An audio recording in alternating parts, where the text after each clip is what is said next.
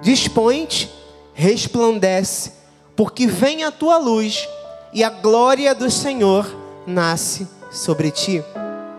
Porque eis que as trevas cobrem a terra e a escuridão os povos, mas sobre ti aparece resplandente o Senhor e a sua glória se vê sobre ti. Sobre ti aparece resplendente o Senhor e a sua glória, aleluia, se vê sobre ti. Pai de amor e bendito, glorificado seja o teu santo e poderoso nome aquietamos o nosso coração, descansamos a nossa alma, para sermos direcionados pelo Teu Espírito nessa noite. Pedimos, ó Pai, a condução do Teu Espírito e que o Senhor fale tremendamente ao nosso coração, Senhor. E não haja quem não perceba, Deus, em nome de Jesus. E tudo aquilo, Senhor, que vier contra nós nessa noite para tentar roubar de nós a tua palavra, nós repreendemos nessa hora. Pedimos aos teus anjos que se acampem agora ao nosso redor, ao redor deste ministério, ao redor desta igreja, ao redor desta capela, ao redor de cada vida que está neste lugar. Eu quero declarar que nenhuma semente se perca.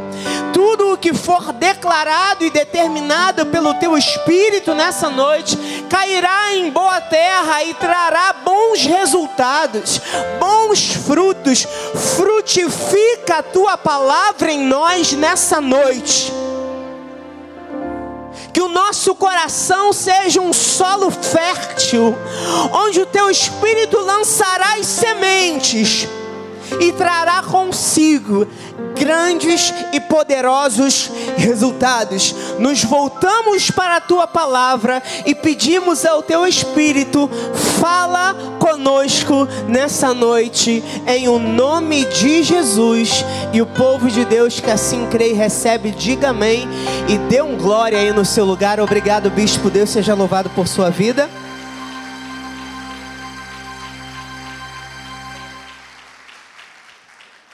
Aleluia. Eleitos de Deus, sacerdócio real, nação santa, povo de propriedade exclusiva de Deus, igreja gloriosa. O Senhor tem despertado a sua igreja através desse altar.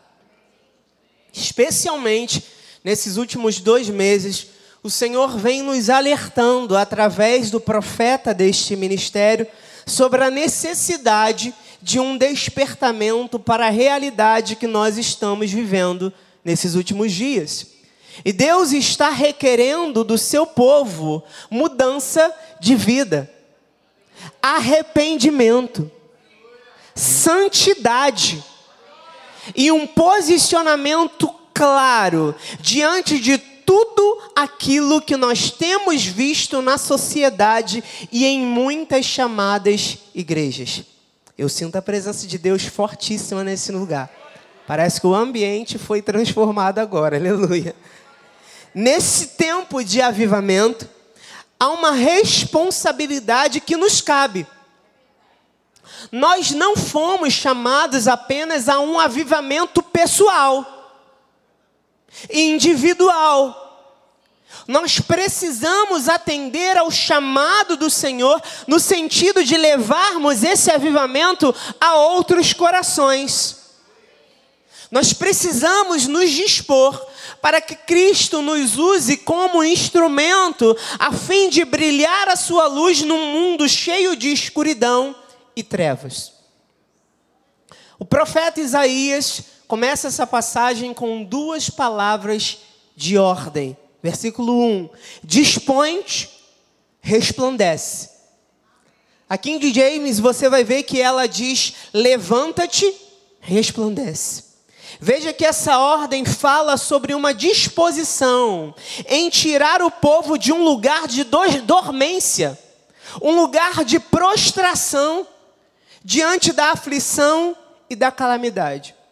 Qual o entendimento aqui?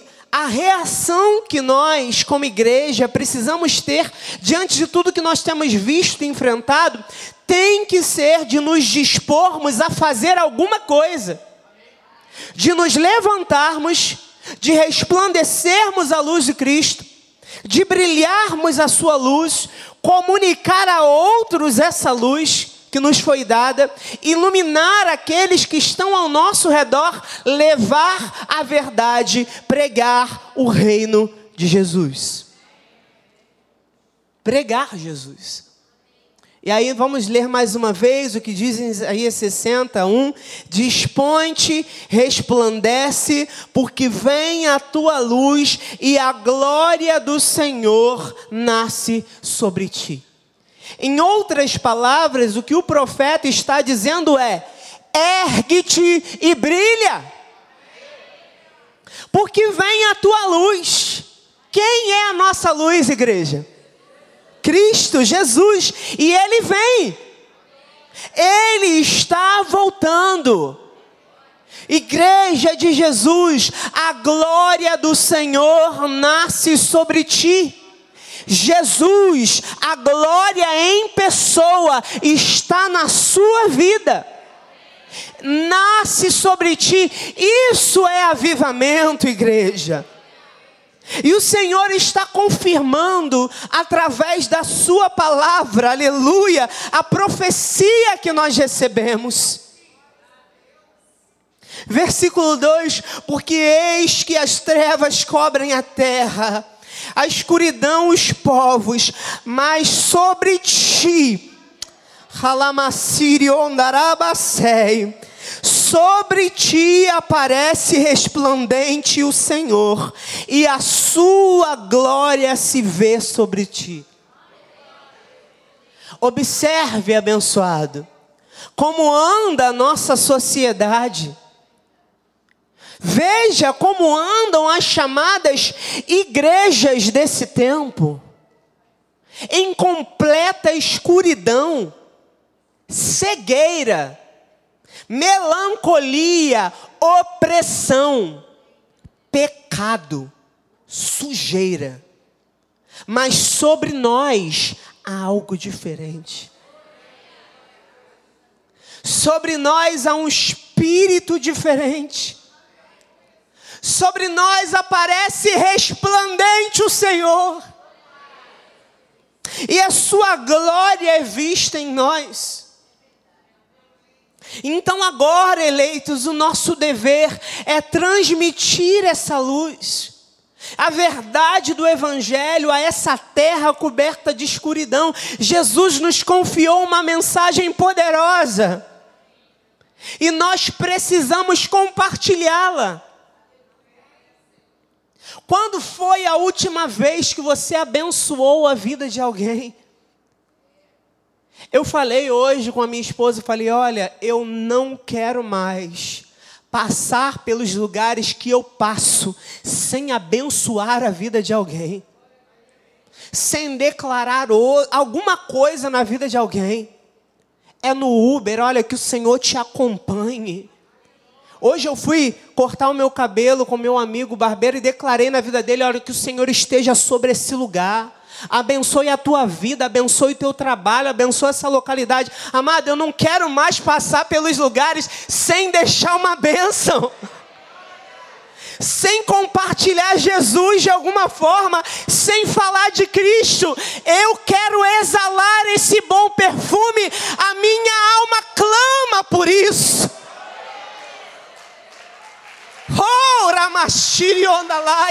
Eu preciso falar de Cristo.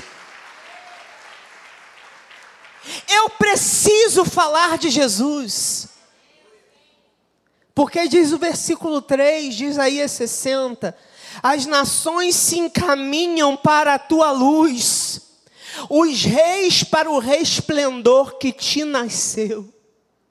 A igreja dos últimos dias aponta para Cristo, se parece com Cristo, está firmada em Cristo está centrada em Cristo, está enraizada em Cristo, está ancorada em Cristo. entendendo que Ele é o centro, Ele é a razão de tudo. Nós ouvimos isso no domingo. A responsabilidade do ID repousa sobre cada um de nós. Nações inteiras eu declaro sobre a tua vida. Nações inteiras vão se encaminhar para essa luz que emana da sua vida. Nações inteiras vão se encaminhar para essa luz que emana deste ministério deste altar, e é necessário que eu e você nos preparemos para sermos usados numa proporção nunca antes vista ou experimentada, mas que depende da minha reação ao chamado de Deus. É necessário se levantar. É necessário se mover do nosso, me mover do meu lugar é necessário eu sair do meu lugar e resplandecer a luz de Cristo. Nós não podemos compactuar com o estado de dormência espiritual em que se encontram muitos cristãos hoje. Eu não posso estar dormente. Eu preciso me levantar, eu preciso fazer algo, eu preciso romper com isso. Eleitos, esse é um momento de reposicionamento. Reposicion... essa, essa palavra está na minha mente há alguns dias. Reposicionamento. O Espírito está clamando nesses dias: despertai. Halamassiriondalaias, despertai. É tempo de despertamento. Romanos 13, de 11 a 14 diz: E digo isto a vós outros que conheceis o tempo, já é hora de vos despertardes do sono, porque a nossa salvação está agora mais perto do que quando no princípio cremos. Vai alta noite, vem chegando o dia Deixemos, pois, as obras das trevas e revistamo-nos das armas da luz. Andemos dignamente como em pleno dia, não em orgias e bebedices, não em impundicícias e dissoluções, não em contendas e ciúmes, mas revestivos do Senhor Jesus Cristo e nada disponhais para a carne no tocante às suas concupiscências. Cristo nos despertou para que agora, revestidos das armas à luz, nós possamos combater e nos desembaraçar do mal e do pecado que tenazmente nos assedia correndo com perseverança a carreira que nos está proposta, a fim de recebermos uma coroa que não é corruptível, uma coroa incorruptível, tendo cumprido cabalmente o nosso chamado, completado a carreira e guardado a fé, chegando um dia diante dele e ouvindo dos seus lábios: servo bom e fiel, tu foste fiel no pouco, sobre muito te colocarei. Entra, halamassiai, entra no gozo do teu Senhor. Entra no gozo do teu Senhor. Esse é o maior objetivo da nossa vida, eleitos. Como disse o nosso anjo algumas semanas atrás, é de urgência, extrema urgência, que nos dias atuais a mensagem do arrependimento seja pregada. Nós não podemos fugir da obrigação de confrontarmos o pecado, de pregarmos a verdade, de anunciarmos o dia do juízo. O nosso chamado não nos permite sermos apáticos, adormecidos, indiferentes com relação àqueles que vivem no pecado. Nós não fomos chamados a sermos politicamente corretos.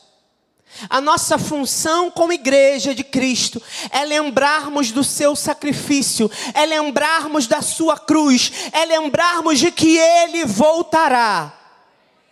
É necessário alertarmos o mundo e anunciarmos que Jesus está voltando. Efésios 5, 14 a 17. Pelo que diz: Desperta, ó tu que dormes, levanta-te de entre os mortos e Cristo te iluminará. Portanto, vede prudentemente como andais, não como nécios e sim como sábios, remindo o tempo, porque os dias são maus. Por esta razão não vos torneis insensatos, mas procurai compreender qual é a vontade do Senhor. A vontade do Senhor é que nós sejamos ministros intrépidos, ousados no falar de Cristo. A vontade de Deus é que sejamos diferentes do mundo a vontade de Deus é que andemos na verdade, refletindo Cristo em nossas ações, dando bom testemunho, não fugindo da responsabilidade como embaixadores de Cristo. Porque os dias são maus. Os dias são maus.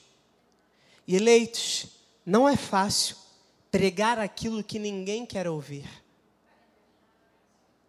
Não é fácil pregar uma mensagem de confronto e conserto no meio desse mundo em trevas.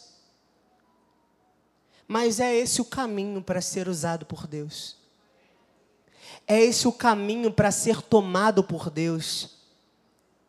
É esse o caminho para agradar o coração do nosso Deus. E que nós não precisamos viver uma experiência como Jonas para entender isso.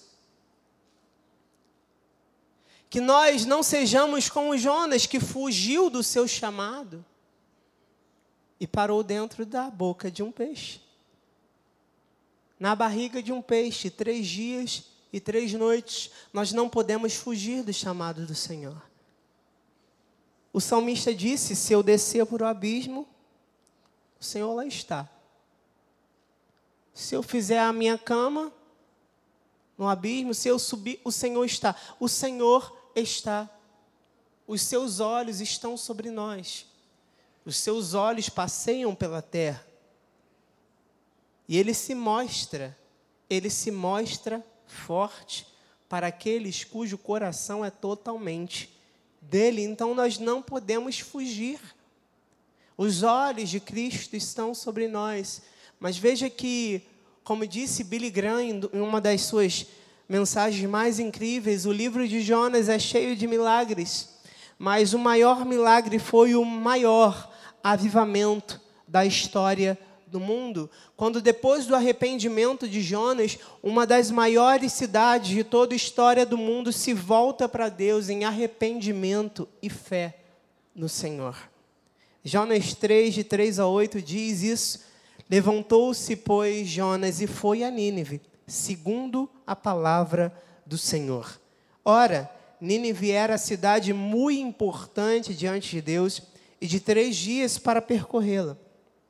Começou Jonas a percorrer a cidade caminho de um dia e pregava e dizia: Ainda quarenta dias e Nínive será subvertida. Os ninivitas creram em Deus e proclamaram um jejum, como era costume da época, vestiram-se de panos de saco desde o maior até o menor.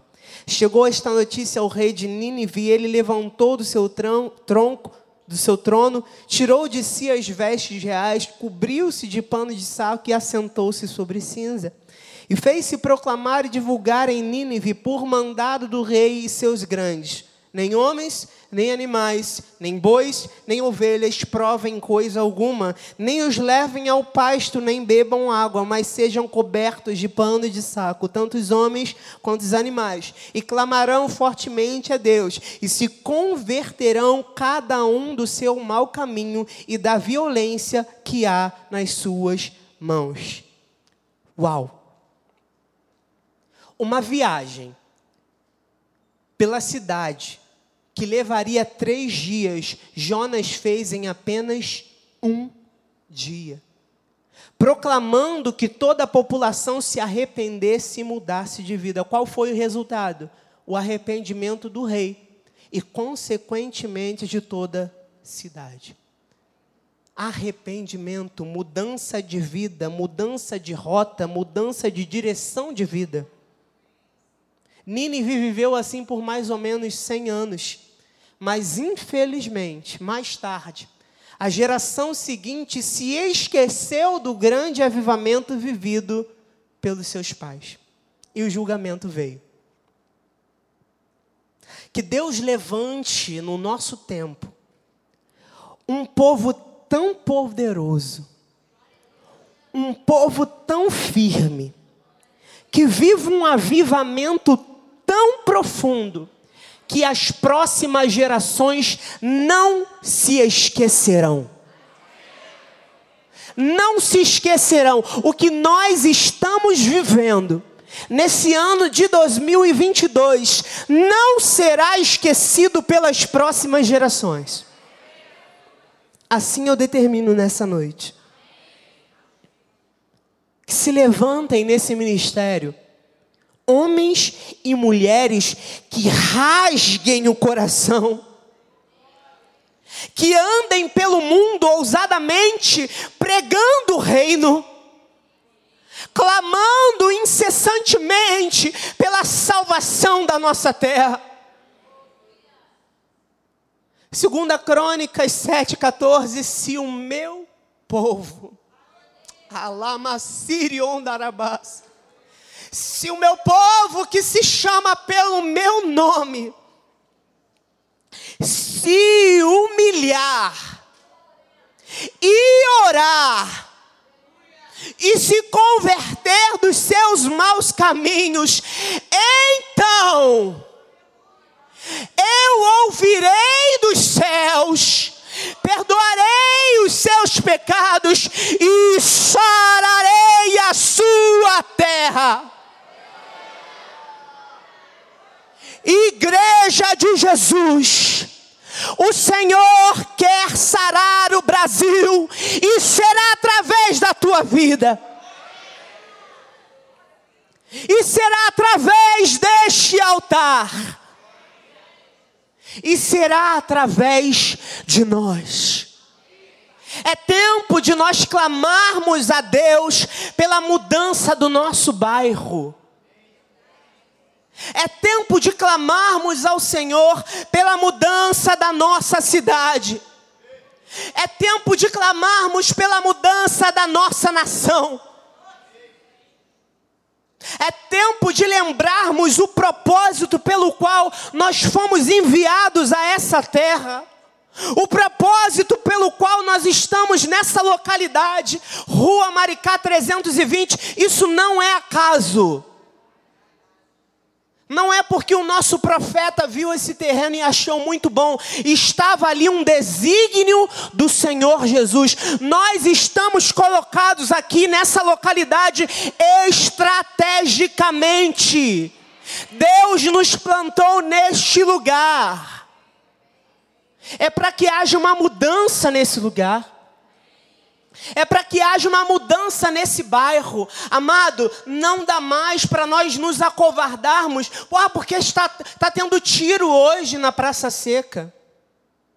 O Senhor é comigo, eu dou ordem agora eu dou ordem agora que esse tiroteio cesse. Eu dou ordem agora que haja paz sobre essa localidade, porque diz a palavra que onde pisar a planta dos nossos pés é terra santa. E se então aqui é terra santa, aqui tem que ter paz. E assim a gente vai determinando. É assim que a gente vive. Nós não estamos aqui à toa. É para que haja cura é para que haja mudança, é para que hajam conversões, é para que haja paz, é para que haja salvação. É tempo de anunciarmos a verdade por onde passarmos. É tempo de orar. É tempo de buscar o Senhor. É tempo de se humilhar em Sua presença, de deixar maus caminhos e indicar àqueles que ainda estão presos o caminho da verdade. É tempo de se desviar do mal para que a nossa terra seja sarada. Toca a tua trombeta, igreja. Toca a tua trombeta, homem de Deus. Toca a tua trombeta, mulher de Deus. Anuncia o Evangelho. Fala do que Jesus fez na sua vida. Pregue o reino. Defenda os princípios cristãos. Assuma uma postura clara diante da sociedade na qual você está colocado. Mostre publicamente quem você é.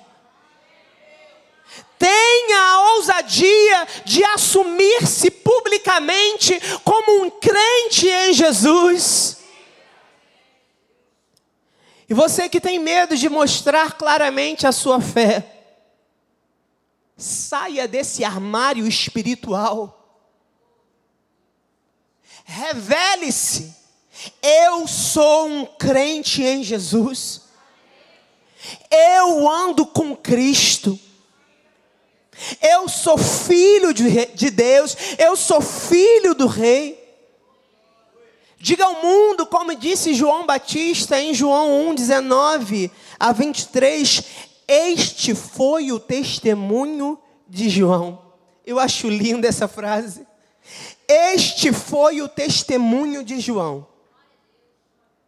Que as pessoas digam de você essa realidade que os teus filhos, os teus netos digam de você: esse foi o testemunho do meu pai. Este foi o testemunho da minha mãe.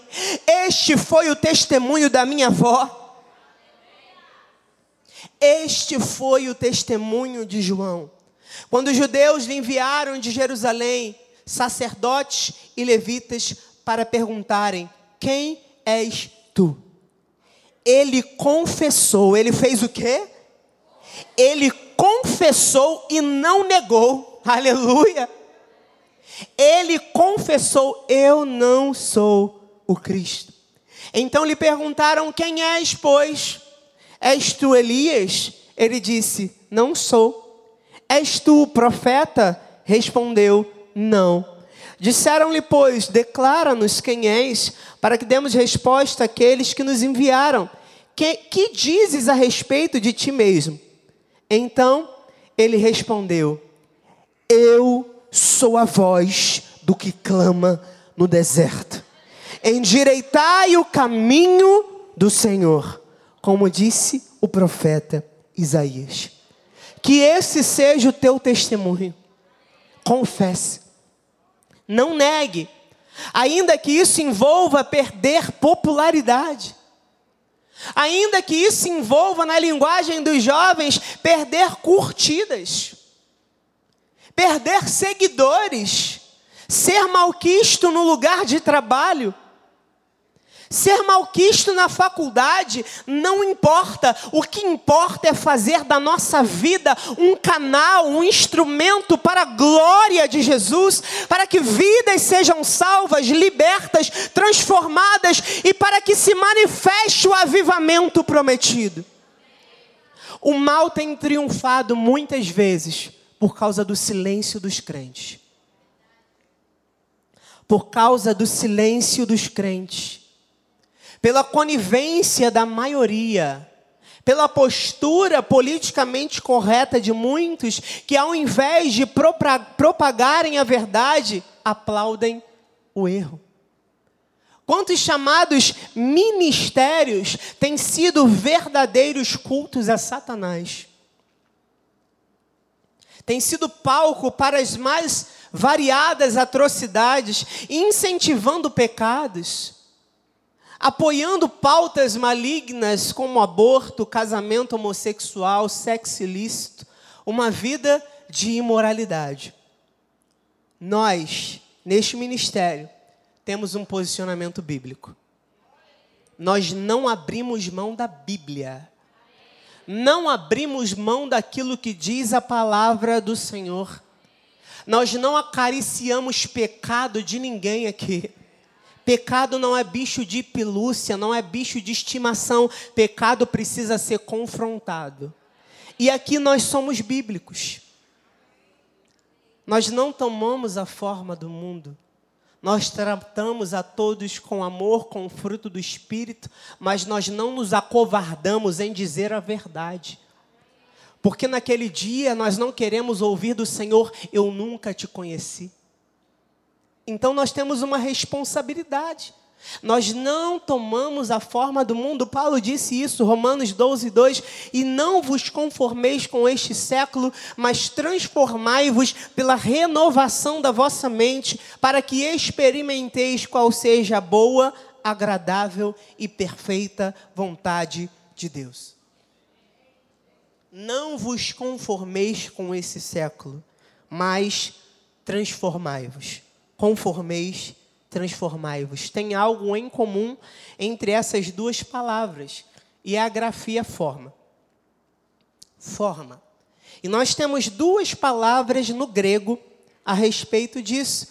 Primeira palavra é chema, que significa uma forma ou aparência que engloba tudo o que numa pessoa afeta os sentidos, a forma, o comportamento, o discurso, as ações, a forma de vida. Em outras palavras, Shema fala de uma forma que está mudando sempre. Depende da situação, depende do contexto, depende do momento. E a outra palavra é morfê, que fala sobre a forma ou traço especial ou característico de uma pessoa ou coisa. O termo morfe é, portanto, a natureza, a natureza ou a essência. Então, morfe fala de uma forma que é inalterável, é imutável, permanece sempre a mesma. Voltando para a passagem de Romanos, não precisa tirar, Joás, pode deixar lá. Cristo não quer que eu tenha a chema do mundo, o mundo, ele tem uma forma. O mundo, ele tem uma cosmovisão. O mundo tem valores voláteis, relativos, tem uma moral que depende da situação. Chama. Exemplo, o que era errado ontem, hoje é aplaudido. E eu me lembro que quando eu era pequeno, havia algumas coisas que hoje são perfeitamente normais, mas que na minha época, quando eu era pequeno, e os meus pais me ensinavam eram coisas completamente erradas. E hoje são aplaudidas. Então Paulo diz: não entre nisso. Não permita que a chema, a forma do mundo, mude a sua cabeça. Mude a sua mente. Você precisa fazer o quê? Se transformar, é morfer você precisa de uma completa metamorfose, uma mudança de dentro para fora. Nós precisamos adotar uma morfê, uma forma que não se altere. O que era errado ontem é errado hoje. O que era contra a Bíblia ontem é contra a Bíblia hoje. A Bíblia não se altera. A Bíblia não precisa de atualizações. A Bíblia não precisa de mudanças. Então tenha uma mente que não se muda, não se altera, que não se curva à cultura. Paulo diz: olhe para esse modelo e permita que a sua mente seja transformada por isso. Para quê? Para que você compreenda a vontade de Deus. Dispõe-te, resplandece, amados. Cumpre o teu id, cumpre o teu chamado. O nosso chamado não é sermos meros frequentadores de culto. A nossa responsabilidade é pegar o que nós recebemos nos cultos e levar para fora. Isso é se levantar e resplandecer a luz de Cristo. Esse chamado não pode mais esperar. Que nós não nos calemos mais. Deus não instaurou dentro da sua igreja um ministério dos agentes secretos. Que nós não nos calemos mais. É tempo de falar. É tempo de abrir a boca. É tempo de falar. Há tempo de calar, é isso que diz a palavra, e há tempo de falar. Agora não é tempo de estar calado. Agora é tempo de falar. Salmos 81, 10 diz: Eu sou o Senhor teu Deus, que te tirei da terra do Egito. Abre bem a boca e te encherei. Aleluia. Então somente se disponha Abre a boca, abençoado. Abre a boca, abençoado. Cristo encherá os teus lábios dos seus mistérios. Cristo encherá os seus lábios das suas revelações. Se prepare, porque Jesus em pessoa falará através de ti.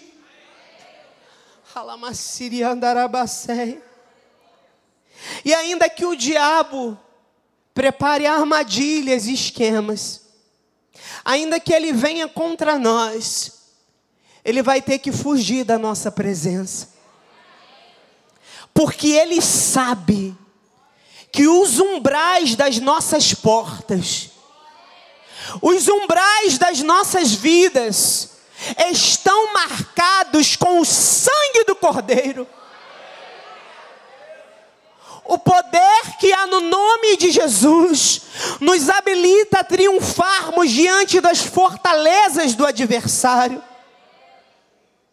Nós temos armas espirituais, poderosas em Deus, para destruir fortalezas, anulando nós sofismas e toda altivez que se levante contra o conhecimento do Senhor. Você pode glorificar a Deus com isso?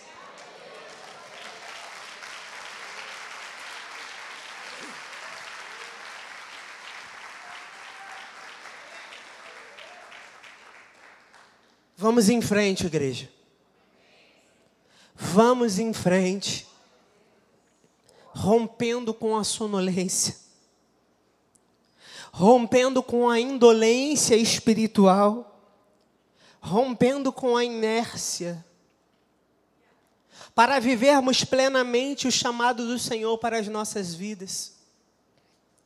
É necessário romper, romper com o medo, romper com a preguiça, romper com a indiferença e nos movermos do nosso lugar de comodismo para viver a graça de Jesus de forma profunda e genuína, o Espírito clama nesse tempo: mãos à obra.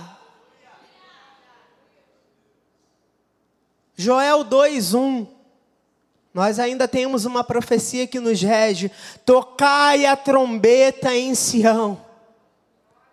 Dai voz de rebate no meu santo monte. Perturbem-se todos os moradores da terra, porque o dia do Senhor vem já está próximo. Igreja é tempo de pregar, é tempo de trocar o politicamente correto pelo biblicamente correto. Não tenha medo de falar e de posicionar-se contra ideologias, filosofias e tudo aquilo que se posiciona claramente contra o Evangelho. O povo de Deus já permaneceu calado por muito tempo. O povo de Deus já permaneceu parado por muito tempo. João 9,4, nós estudamos isso com o apóstolo. É necessário que façamos as obras daquele que me enviou enquanto é dia. A noite vem, quando ninguém pode trabalhar. Façamos a obra, abençoados. enquanto há tempo, porque a noite vem. Halamassiriandalaias. Nós não podemos nos contentar com o pouco que nós fazemos e achar que está muito bom. E achar que está perfeito. O Senhor está à procura de alguém que possa estar na brecha. Alguém que rompa os seus limites, alguém que vá além. Alguém que faça algo pelo reino de Deus. O meu coração clama por isso, abençoados. Alguém que faça algo, alguém que se levante, alguém que se importe. Alguém que rompa os seus limites, alguém que vá além. Além de um evento, além de um culto e só, alguém que faça mais pelo reino. Alguém que diga como salmista: o zelo pela tua obra me consome.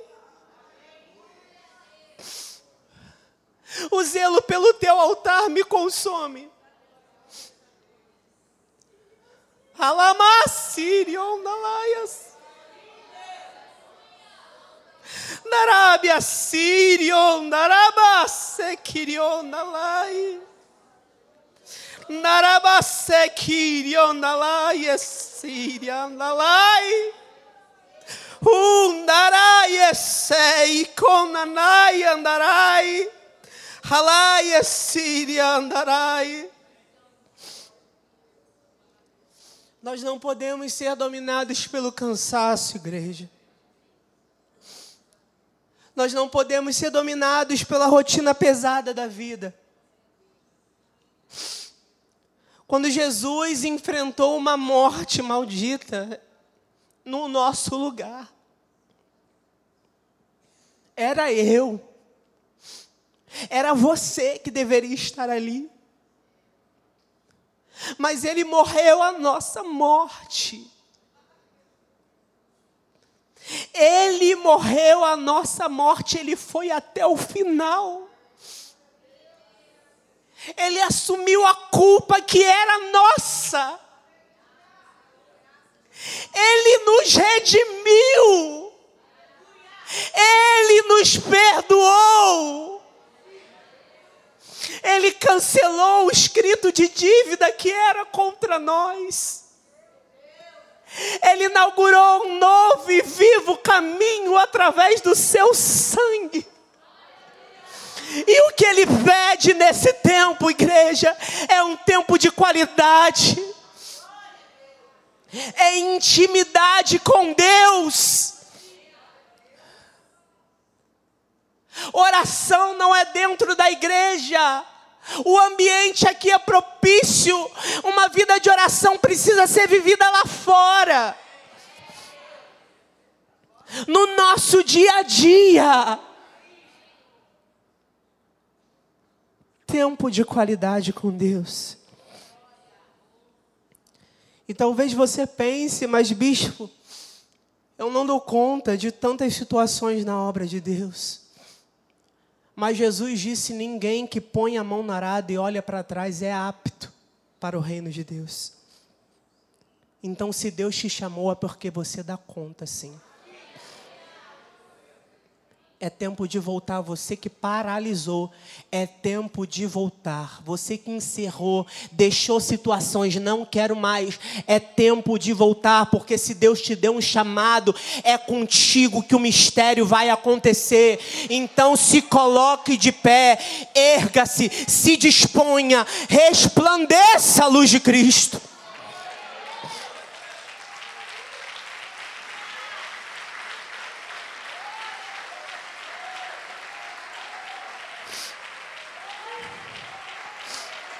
Ramassiri andaraias.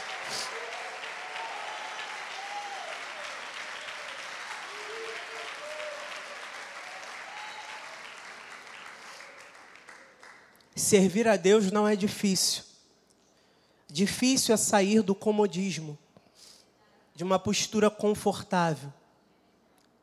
Mas o que Cristo nos convida a fazer nesse tempo é exatamente isso. Desponte, resplandece. Isaías 6, 8 diz: Depois disto, ouvi a voz do Senhor que dizia: Quem enviarei? Quem há de ir por nós? Disse eu: Eis-me aqui, envia-me a mim. Para se colocar à disposição do reino, e eu estou terminando, é necessário coragem. É necessário saber que não será uma vida fácil, mas será uma vida marcada pela glória e pelo sobrenatural de Deus. Talvez algumas situações sejam muito duras, nós sabemos disso, não é, Bispo Nacional? Talvez algumas situações sejam muito difíceis, mas a companhia de Jesus nos dará amparo e nos fará desfrutar da paz que excede todo o entendimento. A graça de Jesus será sempre a segurança de que, apesar de não merecermos, o seu amor se derramou em nós e nós fomos vivificados enquanto ainda éramos pecadores. Ele se entregou por nós, não apenas morrendo a nossa morte, mas ali no madeiro, no seu último suspiro, ele brada: tetelestai. Está consumado. Ali estava a nossa redenção. Ali estava o perdão para os pecados, a salvação, o livre acesso ao trono da graça, a comunhão eterna com Cristo. Graça. Faz sentido servir a um Deus que nos amou a esse ponto. Faz sentido nos dispormos a um rei que tem um mundo inteiro para cuidar, mas ele coloca os seus olhos sobre nós. Igreja, anunciemos o reino. Vamos tocar a nossa trombeta, anunciemos a volta de Cristo. Sirvamos a Ele de coração e que possamos lutar até as últimas consequências. Para que a luz da glória de Deus brilhe através de nós e atraia corações a este sincero e verdadeiro avivamento. Eu termino lendo mais uma vez Isaías 60, 1 e 2. Dispõe-te, resplandece, porque vem a tua luz e a glória do Senhor nasce sobre ti. Porque eis que as trevas cobrem a terra e a escuridão os povos, mas sobre ti aparece resplendente o Senhor, e a sua glória se vê sobre ti. Assim seja, assim diz o Espírito da graça.